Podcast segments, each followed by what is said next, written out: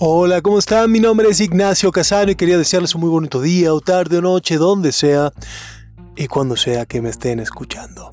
Este es mi podcast, Mi Encuentro conmigo y desde ya les quiero agradecer por su tiempo, su energía, su oreja y su atención. El día de hoy quisiera debatir, quisiera platicar, quisiera compartirles esta frase y de ahí mi reflexión al respecto. La frase es, duele soltar, pero mucho más duele aferrarse a algo. Así que, con esa idea en mente, principiemos. Generalmente cuando hablamos de soltar o aferrarnos, hablamos de relaciones, principalmente sentimentales, parejas, novios, esposos, amantes, amigos, aunque tranquilamente se puede se puede llegar a pensar en una relación familiar. También, ¿cuáles son las bases de nuestras relaciones? Siquiera lo pensamos, en algún momento reflexionamos de cómo es que me relaciono con el otro, por qué tengo esta relación de amistad, esta relación sentimental con tal o cual persona. ¿Cuál es la base? ¿Sobre qué se sustenta? ¿Qué hace que sea posible? ¿Por qué tengo este novio y no aquel? ¿Por qué mantengo una mucho mejor relación con un hermano y no con otro, con un padre y no con la madre, etcétera, etcétera, etcétera? ¿Por qué mis amigos son estos y no aquellos? ¿Cuál es la base? ¿Sobre qué se sustenta?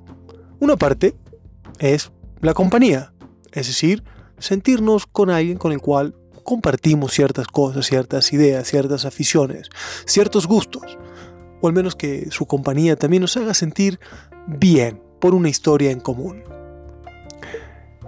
También está la parte de ternura, de afecto, de, sentirnos queridos, de sentirnos cuidados, cuidadas, protegidos, con esa persona que decidimos, escogemos tener al lado.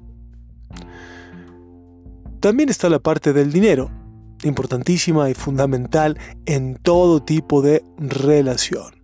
Es decir, la relación que tengo con mi pareja tiene una parte y un aspecto fundamental que tiene que ver con el dinero. Con si estamos en el mismo nivel socioeconómico, de si tenemos las mismas ideas en qué gastar y en qué no gastar, en qué invertir y cómo disfrutar el dinero, y lo mismo con mis padres. Es mucho más difícil mantener una disputa cuando tu padre es el que paga todas tus cuentas. Es lo mismo muy complicado tener un problema con tu pareja si dependes 100% económicamente de ella. Es muy difícil dejar ir un amigo, el cual es el que te lleva de vacaciones, el que te ayudó a cambiar el carro y el que te presta dinero cada vez que lo necesitas, etcétera, etcétera, etcétera. El dinero es un componente importante de nuestras relaciones, como tantos otros que estoy nombrando. Otra parte es el sexo obviamente tiene que ver con nuestras relaciones afectivas sentimentales. ¿Me satisfaces sexualmente? ¿Me siento llena? ¿Me siento lleno? ¿Me siento contento? Esto es lo que quiero. Lo disfruto plenamente. Porque si no, obviamente viene el enorme inconveniente de tener que salirlo a buscar afuera. Entonces, me siento pleno, me siento satisfecho, tengo todo lo que quiero en este aspecto, o por lo menos lo mínimo necesario. Otro tema importante es la inercia. Cuando pasa un tiempo, ya te acostumbras, ya quizás dejas de buscar y te sientes tranquilo, tranquila con esta relación, no quieres buscar otra cosa, no quieres remover, al menos quizás en esta parte no estés muy bien, pero te permite enfocarte en otras cosas. Tal vez en tu trabajo, tal vez en tu familia, tal vez en ti misma. Pues ya no tienes que pensar en tener a alguien al lado. Por último, el amor. ¿Qué es el amor sino pensar y accionar hacia el otro? Es decir, ¿cómo sé que mi madre me ama? Pues porque me piensa y me lo demuestra con acciones, me lo dice y hace cosas que me hacen sentir amado. Lo mismo con mis amigos, ¿cómo sé que, que tal amigo me quiero, me quiere, me está al pendiente? Porque hace cosas. No solo las dice, sino que las hace y me hace sentir bien y las hace pensando en hacerme un bien a mí. Esas son las acciones que subyacen, que sustentan el amor. Entonces, cuando estoy en una relación, y empiezo a preguntarme, ¿qué es lo que hago aquí? Lo primero que tenemos que saber es, ¿hay respeto en esta relación? La otra persona respeta cómo pienso, respeta quién soy, me acepta, no pretende cambiarme. Por otro lado, ¿me escucha? ¿Se interesa por saber quién soy? ¿De qué forma evolucionan o cambian mis ideas, mis gustos, mis necesidades? ¿O en esta costumbre de saber quién tenemos al lado nos olvidamos de que esa persona cambia, de que todos cambiamos, de que el mundo cambia? ¿Está interesado en saber cómo fue mi día? ¿Cuáles son mis metas? ¿Y cuáles son mis objetivos? Le importa qué es lo que quiero, le importa qué es lo que me hace feliz, le importa de qué manera trato de convertirme en una mejor versión. También tenemos que preguntarnos si hay un trabajo en equipo para limpiar la casa, para planear las vacaciones, para planear los gastos, los consumos, las inversiones, para divertirnos, para disfrutar para apoyarnos en los malos momentos. ¿Hay un trabajo en equipo o cada uno suma por su lado y en conjunto tenemos esto que es nuestra relación? También tengo que preguntarme en qué lugar está el amor. Es decir, un lugar en las necesidades del otro. En mi relación, ¿hay un lugar para las necesidades del otro?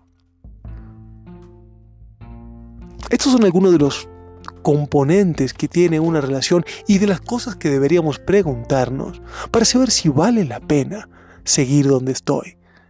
Si verdaderamente esto de ser mi mejor versión también implica de dejar de compartir con tal o cual persona.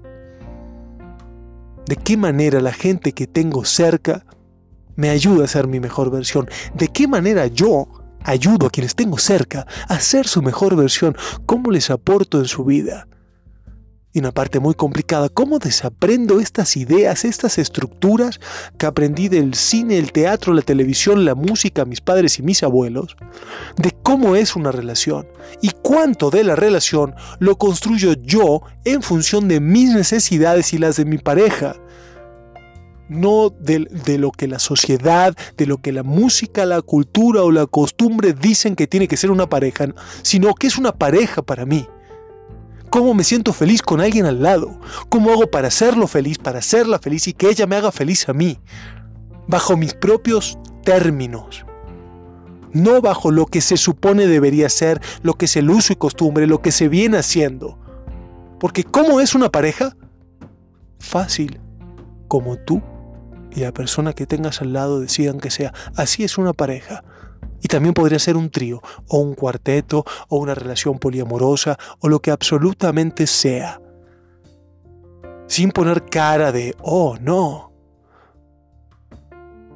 Sino simplemente entendiendo que las relaciones siempre fueron así de complicadas, aceptando infidelidades escondidas y secretos a voces y todo ese tipo de cosas porque no se podía divorciar, porque estaba bien, por montones de motivos. Pero el punto es, ¿cómo es una pareja para ti? necesariamente tienen que vivir en la misma casa, necesariamente tienen que ser fieles sexualmente hablando, necesariamente tienen que ser hombre y mujer. Necesariamente el hombre tiene que aportar el dinero, necesariamente la mujer se tiene que hacer cargo de la casa.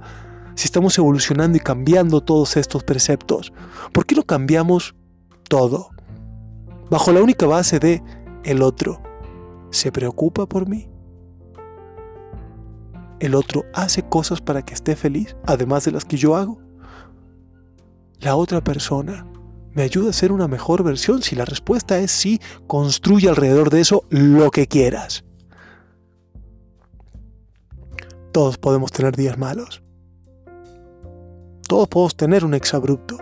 Ahora, lo que nunca deberías perdonar es el dolo, es la intención sostenida de hacerle daño a la otra persona.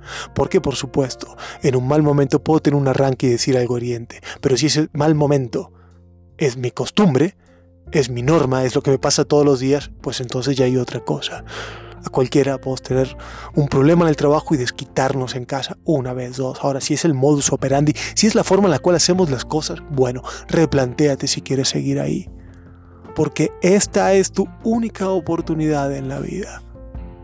De hacer lo que quieras, de hacer lo que te haga feliz desaprendiendo lo que a otros decían que los hacía felices y averiguando, investigando qué es lo que te hace feliz a ti y de qué manera puedes lograr llegar a ser tu mejor versión con alguien al lado. Entonces, busca a tu compañero de fórmula, busca a tu compañera de equipo, busca a tu pareja como una persona que te pula, con fe, con amor, con ternura y con paciencia para ser tu mejor versión. Pues hasta aquí llego con el podcast del día de hoy de soltar duele, pero aferrarse duele más. Les quiero agradecer por haberme prestado su tiempo, su oído, su oreja y su atención para compartir un rato, para reflexionar, para estar, para pensar. Mi nombre es Nacho Casano y por su atención, muchas gracias.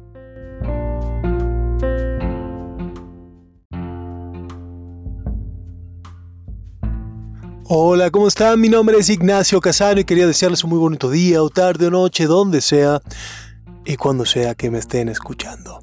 Este es mi podcast, Mi Encuentro conmigo y desde ya les quiero agradecer por su tiempo, su energía, su oreja y su atención. El día de hoy quisiera debatir, quisiera platicar, quisiera compartirles esta frase y de ahí mi reflexión al respecto. La frase es duele soltar, pero mucho más duele aferrarse a algo. Así que, con esa idea en mente, principiemos. Generalmente cuando hablamos de soltar o aferrarnos, hablamos de relaciones, principalmente sentimentales, parejas, novios, esposos, amantes, amigos, aunque tranquilamente se puede se puede llegar a pensar en una relación familiar. También, ¿cuáles son las bases de nuestras relaciones? Siquiera lo pensamos, en algún momento reflexionamos de cómo es que me relaciono con el otro, por qué tengo esta relación de amistad, esta relación sentimental con tal o cual persona. ¿Cuál es la base? ¿Sobre qué se sustenta?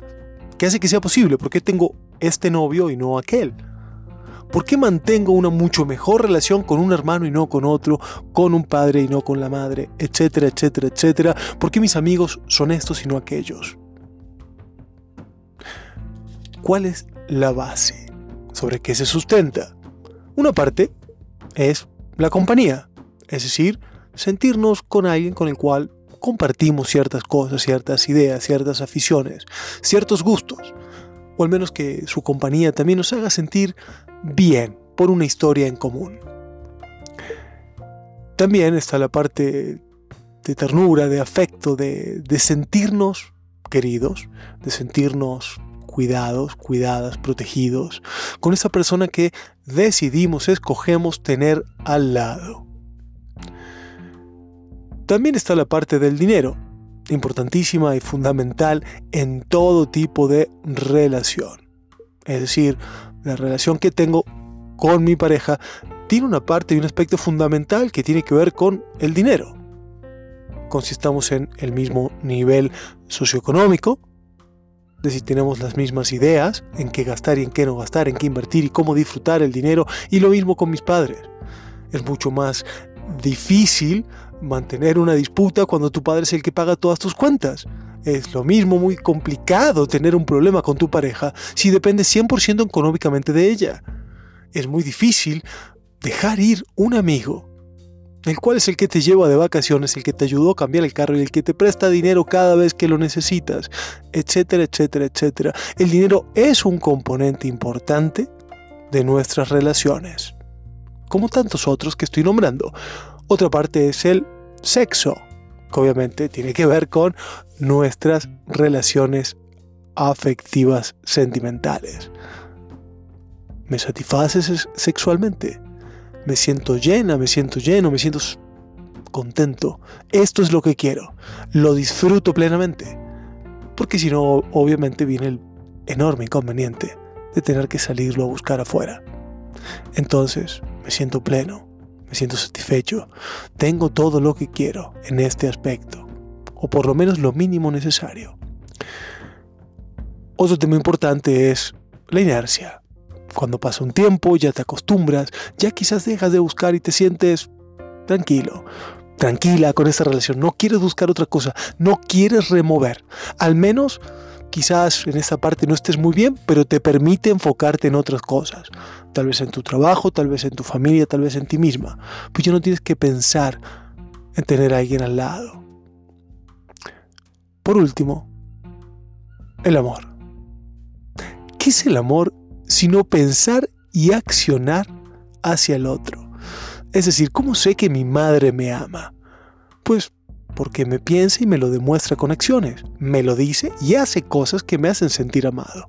Lo mismo con mis amigos. ¿Cómo sé que, que tal amigo me quiero, me quiere, me está al pendiente? Porque hace cosas. No solo las dice, sino que las hace y me hace sentir bien y las hace pensando en hacerme un bien a mí. Esas son las acciones que subyacen, que sustentan el amor. Entonces, cuando estoy en una relación, y empiezo a preguntarme, ¿qué es lo que hago aquí? Lo primero que tenemos que saber es, ¿hay respeto en esta relación? La otra persona respeta cómo pienso, respeta quién soy, me acepta, no pretende cambiarme. Por otro lado, ¿me escucha? Se interesa por saber quién soy, de qué forma evolucionan o cambian mis ideas, mis gustos, mis necesidades. O en esta costumbre de saber quién tenemos al lado nos olvidamos de que esa persona cambia, de que todos cambiamos, de que el mundo cambia. Está interesado en saber cómo fue mi día, cuáles son mis metas y cuáles son mis objetivos le importa qué es lo que quiero, le importa qué es lo que me hace feliz, le importa.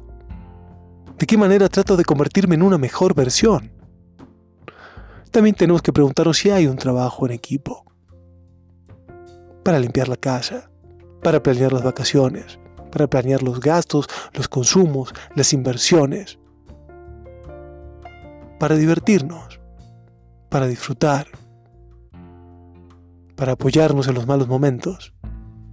¿Hay un trabajo en equipo o cada uno suma por su lado y en conjunto tenemos esto que es nuestra relación?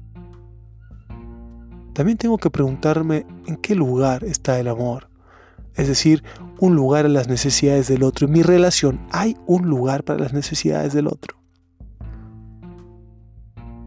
Estos son algunos de los componentes que tiene una relación y de las cosas que deberíamos preguntarnos para saber si vale la pena seguir donde estoy si verdaderamente esto de ser mi mejor versión también implica de dejar de compartir con tal o cual persona. ¿De qué manera la gente que tengo cerca me ayuda a ser mi mejor versión? ¿De qué manera yo ayudo a quienes tengo cerca a ser su mejor versión? ¿Cómo les aporto en su vida? Y una parte muy complicada, ¿cómo desaprendo estas ideas, estas estructuras que aprendí del cine, el teatro, la televisión, la música, mis padres y mis abuelos? De cómo es una relación y cuánto de la relación lo construyo yo en función de mis necesidades y las de mi pareja no de, de, lo que la sociedad, de lo que la música, la cultura o la costumbre dicen que tiene que ser una pareja, sino que es una pareja para mí cómo me siento feliz con alguien al lado, cómo hago para hacerlo feliz, para hacerla feliz y que ella me haga feliz a mí, bajo mis propios términos, no bajo lo que se supone debería ser, lo que es el uso y costumbre, lo que se viene haciendo. Porque ¿cómo es una pareja? Fácil, como tú y la persona que tengas al lado decidan que sea. Así es una pareja. Y también podría ser un trío, o un cuarteto, o una relación poliamorosa, o lo que absolutamente sea. Sin poner cara de, oh, no. Sino simplemente entendiendo que las relaciones siempre fueron así de complicadas, aceptando infidelidades escondidas y secretos a voces y todo ese tipo de cosas porque no se podía divorciar, porque estaba bien, por montones de motivos. Pero el punto es, ¿cómo es una pareja para ti? Necesariamente tienen que vivir en la misma casa, necesariamente tienen que ser fieles sexualmente hablando, necesariamente tienen que ser hombre y mujer. Necesariamente el hombre tiene que aportar el dinero, necesariamente la mujer se tiene que hacer cargo de la casa. Si estamos evolucionando y cambiando todos estos preceptos, ¿por qué no cambiamos todo? Bajo la única base de el otro se preocupa por mí. El otro hace cosas para que esté feliz, además de las que yo hago. La otra persona me ayuda a ser una mejor versión. Si la respuesta es sí, construye alrededor de eso lo que quieras. Todos podemos tener días malos. Todos podemos tener un exabrupto. Ahora, lo que nunca deberías perdonar es el dolo, es la intención sostenida de hacerle daño a la otra persona. Porque, por supuesto, en un mal momento puedo tener un arranque y decir algo hiriente, pero si ese mal momento es mi costumbre, es mi norma, es lo que me pasa todos los días, pues entonces ya hay otra cosa. A cualquiera podemos tener un problema en el trabajo y desquitarnos en casa una vez, dos. Ahora, si es el modus operandi, si es la forma en la cual hacemos las cosas, bueno, replantéate si quieres seguir ahí porque esta es tu única oportunidad en la vida. De hacer lo que quieras, de hacer lo que te haga feliz, desaprendiendo lo que a otros decían que los hacía felices y averiguando, investigando qué es lo que te hace feliz a ti y de qué manera puedes lograr llegar a ser tu mejor versión con alguien al lado. Entonces, busca a tu compañero de fórmula, busca a tu compañera de equipo, busca a tu pareja como una persona que te pula, con fe, con amor, con ternura y con paciencia para ser tu mejor versión. Pues hasta aquí llego con el podcast del día de hoy de Soltar duele, pero aferrarse duele más. Les quiero agradecer por haberme prestado su tiempo, su oído, su oreja y su atención para compartir un rato, para reflexionar, para estar, para pensar. Mi nombre es Nacho Casano y por su atención, muchas gracias.